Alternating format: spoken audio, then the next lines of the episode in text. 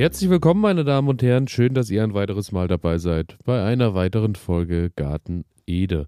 Mein Name ist Elias und ähm, gleich zu Beginn starte ich schon mal wunderbar mit einer Entschuldigung, denn äh, ja, die Folge kommt heute leicht verspätet an. Äh, ihr hört es vielleicht an meiner Stimme, mich hat es schon wieder mal erwischt. Die bekannte, beliebte Ostergrippe. Ich weiß es nicht, ob es die ist, aber auf jeden Fall ja, hatte ich daher ein bisschen Startschwierigkeiten, aber jetzt wird die Folge natürlich nachgereicht. Und heute gibt es eine Folge zu einem Thema. Ich bin vor ja, ein paar Tagen bin ich äh, durch Zufall in einer Großküche unterwegs gewesen und habe diesen Riesenbottich Kaffee gesehen in der Ecke, beziehungsweise Kaffeesatz. Also sprich, äh, da waren mal gute 5, 6 Kilo Kaffeesatz irgendwie vom, vom Frühstück, äh, der so gekocht wurde. Und daher äh, habe ich dann überlegt, Kaffee als Dünger habe ich doch des Öfteren schon mal gehört. Und äh, jetzt, wo die Gartensaison so langsam startet, dachte ich mir, dann will ich doch darüber mal ein bisschen mit euch sprechen, beziehungsweise mir und euch vielleicht nochmal mal ein paar Ideen geben, äh, was man da so mit dem Kaffee alles machen kann.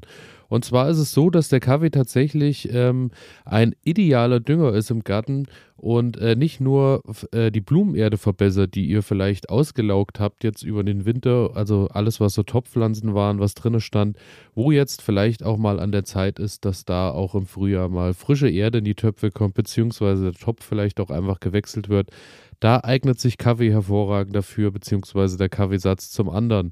Natürlich auch äh, für den Kompost. Da muss ich sagen, äh, das hat bei mir schon des Öfteren den Weg gefunden. Also alles, was bei uns so an Kaffeesatz ist, wird meistens dann auch noch mit verkompostiert, aber dazu natürlich gleich auch mehr. Auch gegen Schnecken kann er helfen und auch ähm, ja, es ist so, äh, ich, ich bringe ihn auch immer mal auf, die, auf den normalen Gartenboden ein. Daher wir werden jetzt gleich Stück für Stück natürlich hier so unseren Weg suchen und finden natürlich auch. Und zwar ist es so, dass äh, Kaffeesatz viel Kalium, Stickstoff, Phosphor, Gerbsäure und Antioxidantien enthält. Das sind natürlich alles Nährstoffe, die äh, hat man hier und da schon mal gehört, hier und da schon mal gelesen, sind auch in den meisten organischen Düngeprodukten, die ihr so im Handel kaufen könnt. Und ähm, Stickstoff zum Beispiel ist besonders wichtig für starkes Blattwachstum. Phosphor regt Blütenbildung und Fruchtreife an. Kalium ist für den Zellaufbau und die Stabilität der Pflanze wichtig.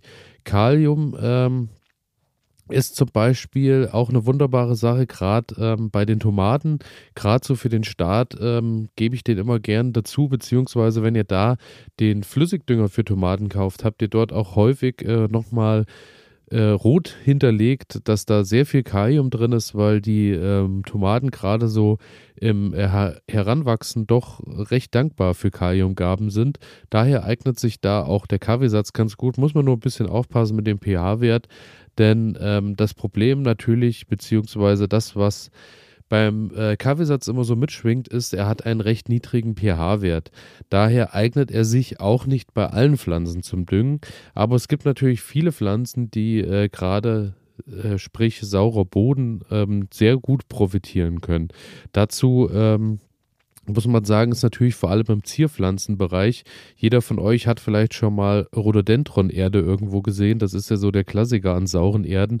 Saure Erde ist häufig so dass vor allem wenn wir Waldboden in irgendeiner Art und Weise in unserem Garten ähm, so imitieren wollen, Sprich, ich habe den ähm, sauren Boden schon häufiger genutzt. Gerade jetzt Heidelbeeren habe ich im letzten Jahr gepflanzt. Das ist auch so eine klassische Pflanze, die eigentlich ja auf Waldboden beheimatet ist und äh, daher auch das ähm, ja doch recht saure Klientel mag, was dort natürlich im Wald durch die verschiedenen äh, Nadeln und Co. dann, die auf dem Boden liegen und verrotten, äh, so was da so entsteht und daher niedriger pH-Wert ist da äh, deutlich zu beachten, weil wenn ihr Gemüsepflanzen dann im Garten habt, da kommt nicht jeder an den Kaffeesatz gerne ran.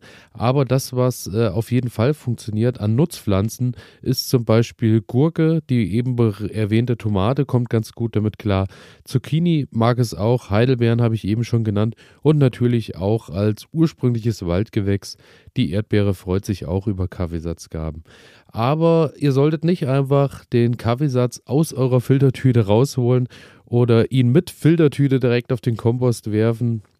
sondern der Kaffeesatz sollte vorher schon mal ganz gut getrocknet sein, sollte natürlich abgekühlt sein, auch das ist ganz wichtig. Heißer Kaffeesatz sollte jetzt vielleicht auch nicht unbedingt auf die Pflanze gegeben werden und ähm, trocknen deswegen der Kaffeesatz hat äh, die Eigenschaft, dass der dann doch dadurch, dass der äh, recht verdichtet ist, dann recht schnell schimmelt. Daher lohnt es sich, wenn ihr euch irgendwie ein großes offenes Gefäß holt, irgendwie, wenn ihr so eine große Salatschüssel oder ähnliches habt und sammelt den da drin, macht den schön breit, macht den immer mal, rührt den immer mal durch und stellt den schön an die Luft, so dass der Stück für Stück trocknen kann und äh, ja, dann kann der eigentlich problemlos verwendet werden. Das Ganze kann natürlich auch verwendet werden, nicht nur indem ihr ihn auf den Boden gebt und einhakt, sondern ihr könnt das Ganze auch nutzen, dass ihr den Kaffeesatz zum Beispiel ins Wasser reingebt.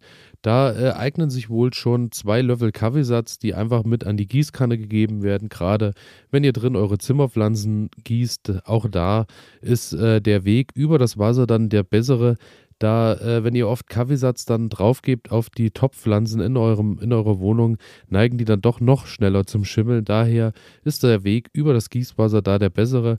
Und ähm, wenn ihr ganz hohen Bedarf habt, sprich, wenn die Pflanzen wirklich mal einen Booster brauchen, könnt ihr sogar kalten Kaffee einfach nutzen und könnt den eins zu eins mit Wasser mischen und draufgeben. Auch das soll Wunder wirken. Habe ich tatsächlich bei Zimmerpflanzen auch noch nicht so probiert.